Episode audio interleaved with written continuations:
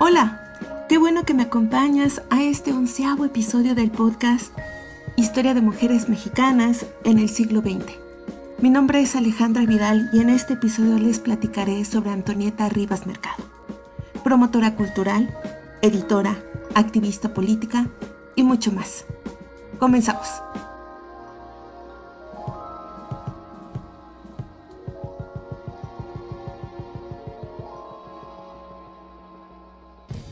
Antonieta Rivas Mercado nació en la Ciudad de México el 28 de abril de 1900. Fue la segunda hija del arquitecto Antonio Rivas Mercado, creador de muchas obras. Entre ellas destaca la columna de la independencia de la capital del país y la victoria que la corona, a la que llamamos comúnmente Ángel. Bajo su guía, Antonieta se educó en un riquísimo ambiente cultural, aprendiendo música, danza y otras artes desde niña. Sin ella habría sido imposible concebir el Teatro Ulises, movimiento renovador del teatro en México, la revista Ulises y la revista Contemporáneos, proyectos culturales donde Antonieta fue mecenas. Estos movimientos y grupos culturales se contraponían al discurso oficial que colocó a la Revolución Mexicana como el mito que sustentaba el quehacer artístico y las luchas políticas mismos instrumentos que se utilizaron para legitimar los gobiernos por revolucionarios y cuya narrativa marcó la vida cultural de nuestro país, al buscar lo mexicano en las primeras décadas del siglo XX. Antonieta, al provenir de una familia caudalada, pudo pasar tiempo en Europa y la influencia que tuvo el teatro parisino despertó en ella la inquietud de promover en México un teatro que renovara la escena mexicana marcada por un acartonado nacionalismo. El mecenazgo que tuvo Antonieta no se limitó a ocupar los palcos. Ella, como lo explica Fabienne Bradou, ensayista concentrada en la vida de Antonieta, se involucró activamente.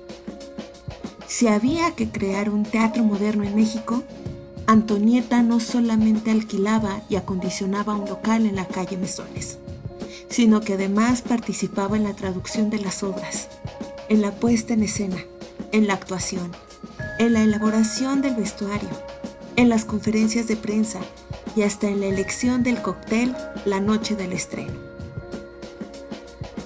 La labor cultural de Antonieta fue muy diversa siendo promotora cultural de artistas, intelectuales y escritores tan importantes como Javier Villaurrutia, Salvador Novo, José Gorostiza, Carlos Pellicer, Roberto Montenegro y Agustín Lazo.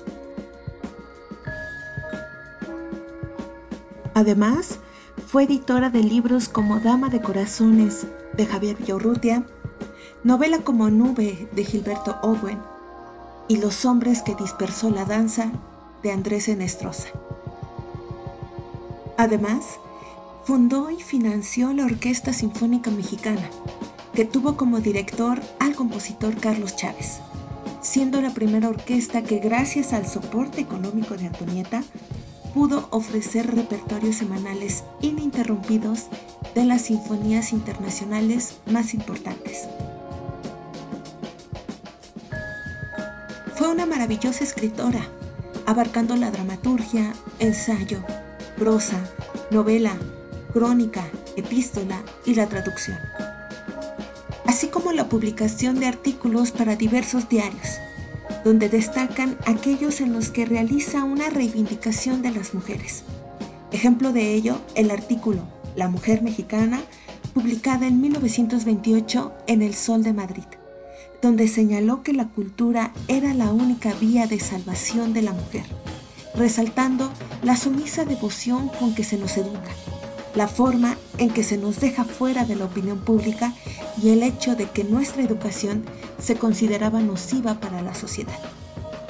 Antonieta además fue una impulsora del derecho al voto femenino.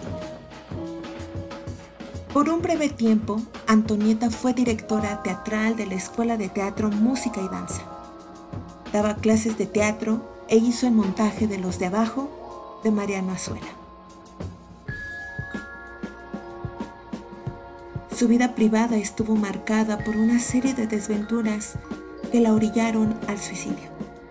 Luego de un divorcio complicado donde perdió la custodia de su único hijo, destruida por la temprana muerte de su padre, así como la derrota en elecciones del filósofo y educador José Vasconcelos, con quien se vinculó afectivamente, tuvo que salir del país y se quitó la vida disparándose al corazón con la pistola del propio Vasconcelos en la Catedral de Notre Dame, en París, un 11 de febrero de 1931, a la edad de 31 años.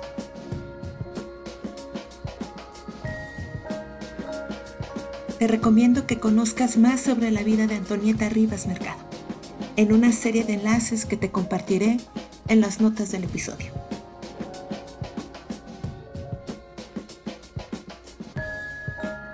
Gracias por haberme acompañado a este ya onceavo episodio del podcast Historia de Mujeres Mexicanas en el siglo XX.